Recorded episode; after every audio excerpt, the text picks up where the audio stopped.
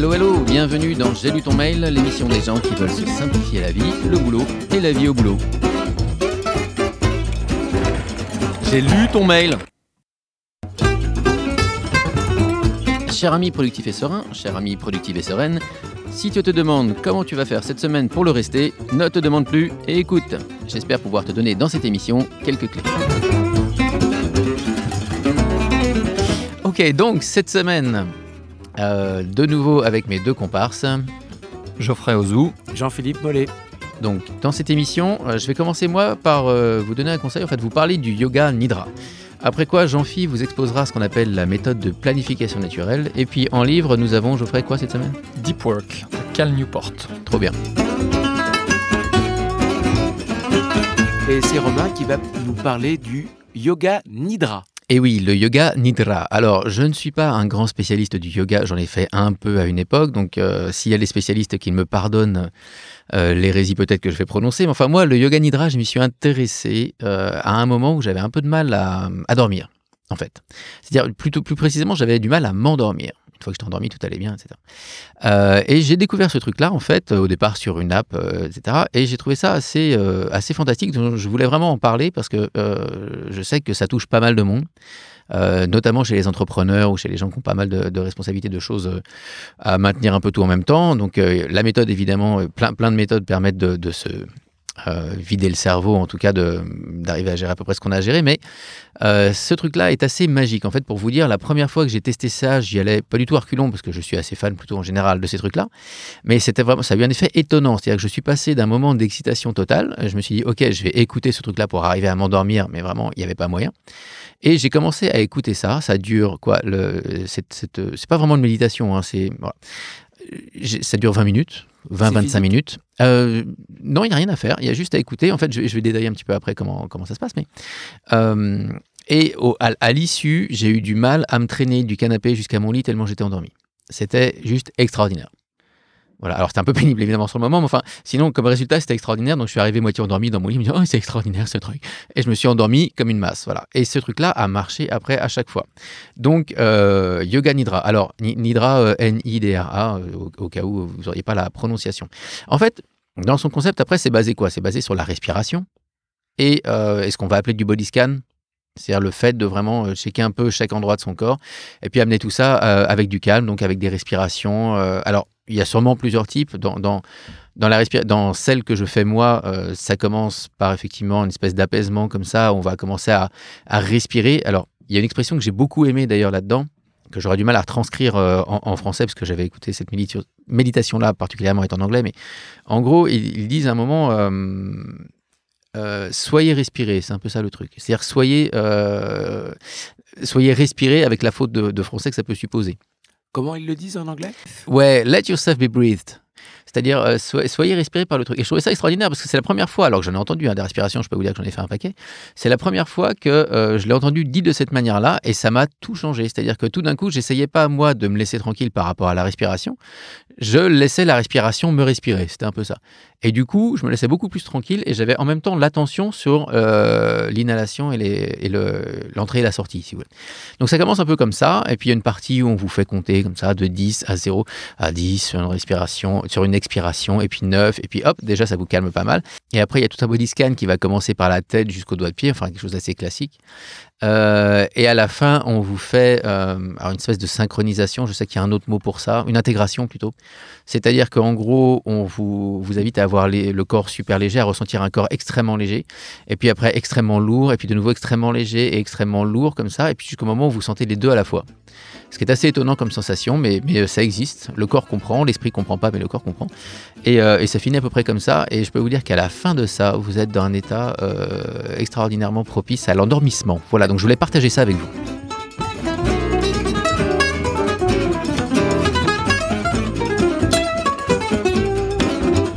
Donc, Jean-Philippe, Eh bien, la planification naturelle, c'est-à-dire la façon dont on va organiser un grand ou un plus petit projet. Ça marche euh, bien pour les grands projets euh, également. Et euh, comment est-ce qu'on va faire pour processer en quelque sorte sa créativité jusqu'à arriver et c'est le grand apport de David Allen, jusqu'à la toute première action qui va permettre d'enclencher eh ben, cet immense projet. Je le disais l'autre fois euh, en rigolant, l'idée c'est comment manger un éléphant avec une petite cuillère, ben, petite cuillère par, Par petite cuillère. Exactement. Alors, euh, c'est assez bien vu, cette méthode de, planification naturelle. Elle est en cinq étapes. Euh, la première étape va être euh, de se demander pourquoi on fait les choses. La deuxième, ça va être la vision, à quoi ça ressemble quand c'est réussi. La troisième, un vrai gros brainstorming créatif.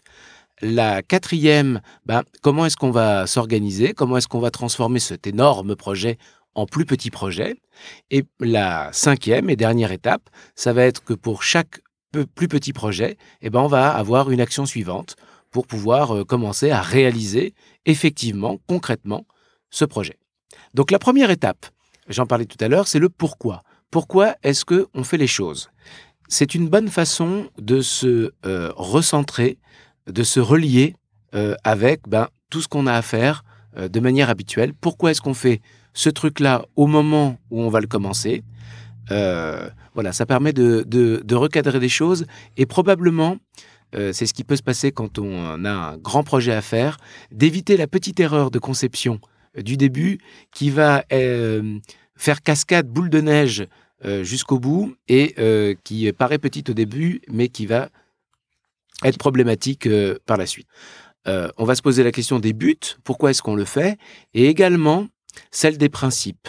Les principes, c'est un tout petit peu plus compliqué euh, euh, dans le concept, mais c'est beaucoup plus simple si je pose la question comme ça. Euh, si jamais je devais sous-traiter ce projet, ce gros projet, qu'est-ce qu'il faudrait que le sous-traitant ne rate absolument pas? Ah ok, par la négative, quoi, tu processes par la négative. ça peut, ça peut être comme ça, mais peut-être que si vous l'utilisez vous, vous avez aussi euh, d'autres questions. Qu- Comment vous définiriez-vous le principe? De cette manière-là, moi, ça me va, ça me va bien. Ça fonctionne comme ça pour moi. Ah oui, oui, c'est ça. C'est une très bonne question à se poser pour euh, effectivement la poser dans ce sens-là. Voilà, le principe, ça va être les valeurs, les choses comme ça, mais, mais j'aime bien l'idée de, de se dire qu'est-ce qu'il faut surtout pas rater. Quoi. Voilà, ce seront des impératifs, euh, des choses qu'on on se donne euh, à soi euh, pour réaliser le projet. Ça peut être une rentabilité, ça peut être un chiffre, ça peut être de ne pas dépasser un tel budget, ça peut être des catégories euh, de, de qualité.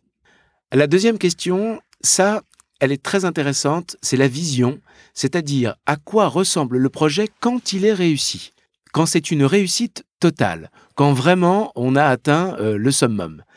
Euh, c'est une étape très importante parce que d'abord ça définit le projet euh, par une autre entrée, mais surtout ça nous met dans la position de la personne qui a réussi son projet au moment où on est en pleine créativité pour le créer.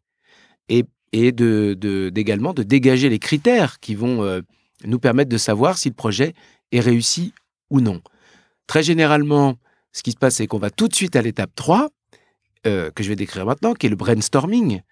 Euh, mais c'est quand même très bien de s'être remis d'aplomb sur le pourquoi pour lequel on veut faire les choses et la vision, c'est-à-dire à quoi ça ressemble quand c'est réussi. Alors le brainstorming, alors pour le brainstorming, ben, il y a plein de manières différentes de faire un brainstorming. Euh, pour la prise de notes ou euh, pour avoir euh, simplement une vision de toutes les idées qu'on va avoir, c'est pas mal de passer par le mind map.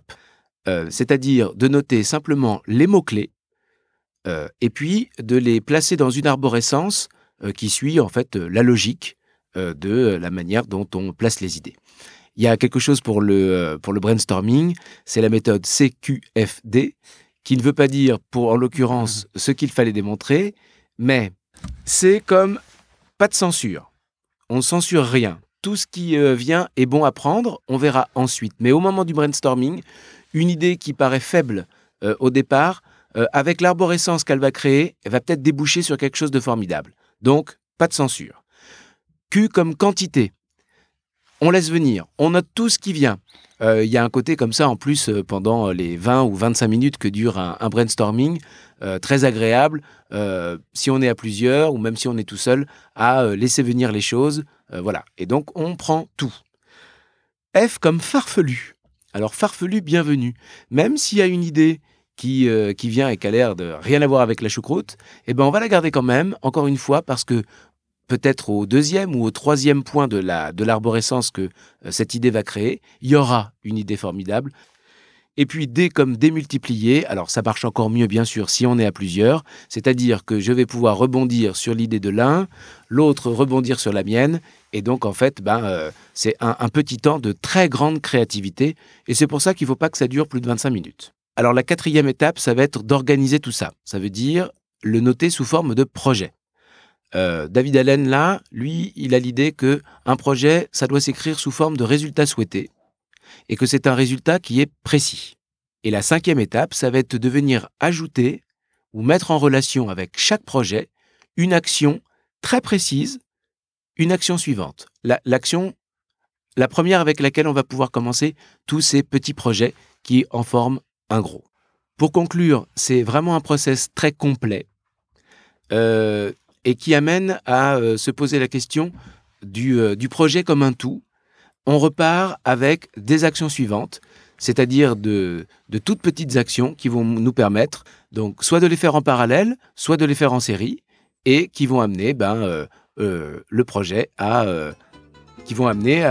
projet à être réalisé, tout simplement. Donc je récapitule les cinq étapes, le but et les principes, la vision, le brainstorming, l'organisation, et puis euh, trouver les prochaines actions, c'est ça? Les actions suivantes, tout à fait. Merci Jean-Philippe.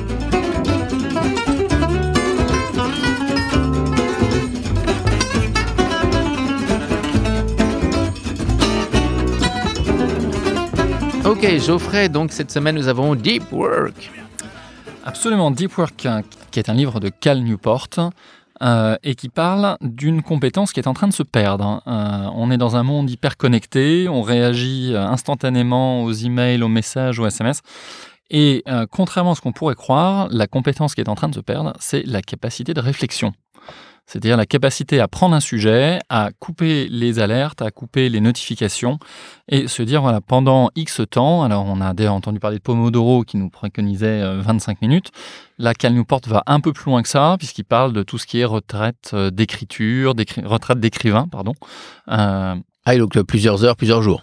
tout à fait. Donc il parle de retraite d'écrivain euh, qui peuvent durer plusieurs heures, plusieurs jours, mais en tout cas d'être euh, capable de se refamiliariser avec le concept de euh, je prends une tâche, je m'y attelle et je produis de la valeur ajoutée sur cette tâche.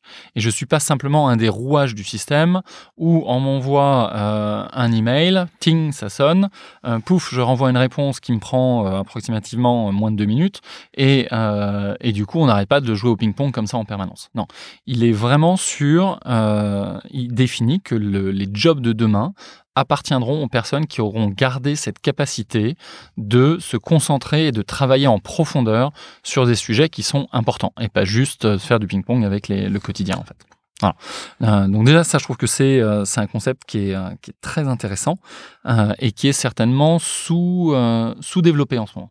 Là on vise beaucoup, beaucoup de sociétés poussent à l'ultra-connectivité, poussent à mettre des applis de chat pour remplacer les emails parce que c'est encore plus rapide, etc., etc.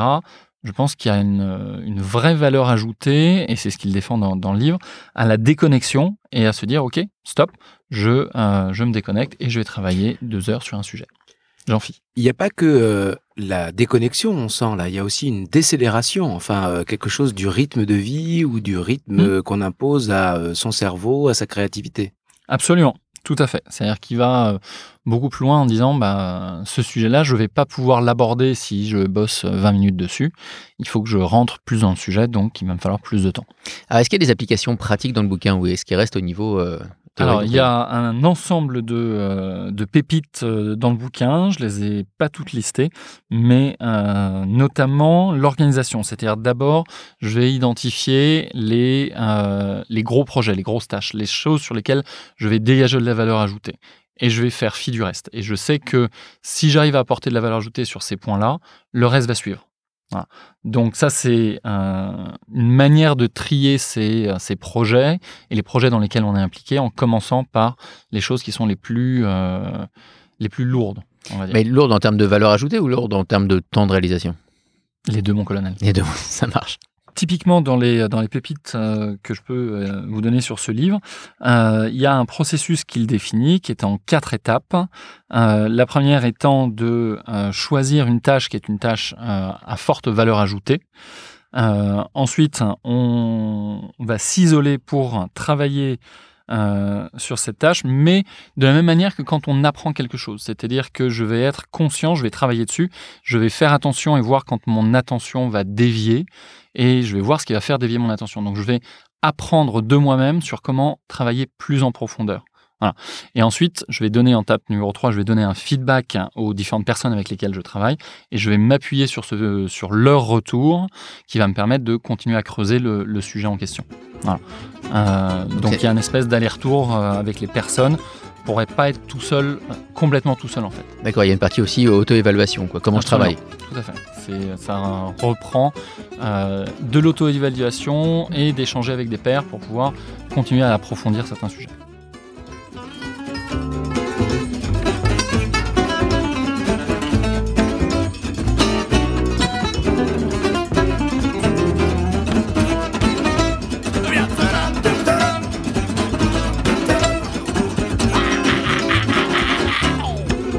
C'est fini pour cette semaine, l'émission des gens productifs et sereins. Je vous rappelle que si vous avez des questions à nous poser, vous pouvez le faire sur le forum des gens productifs et sereins qui va se trouver sur forum.gtdfrance.com et que si vous n'avez pas déjà de compte, vous pouvez le créer, c'est gratuit. À la semaine prochaine.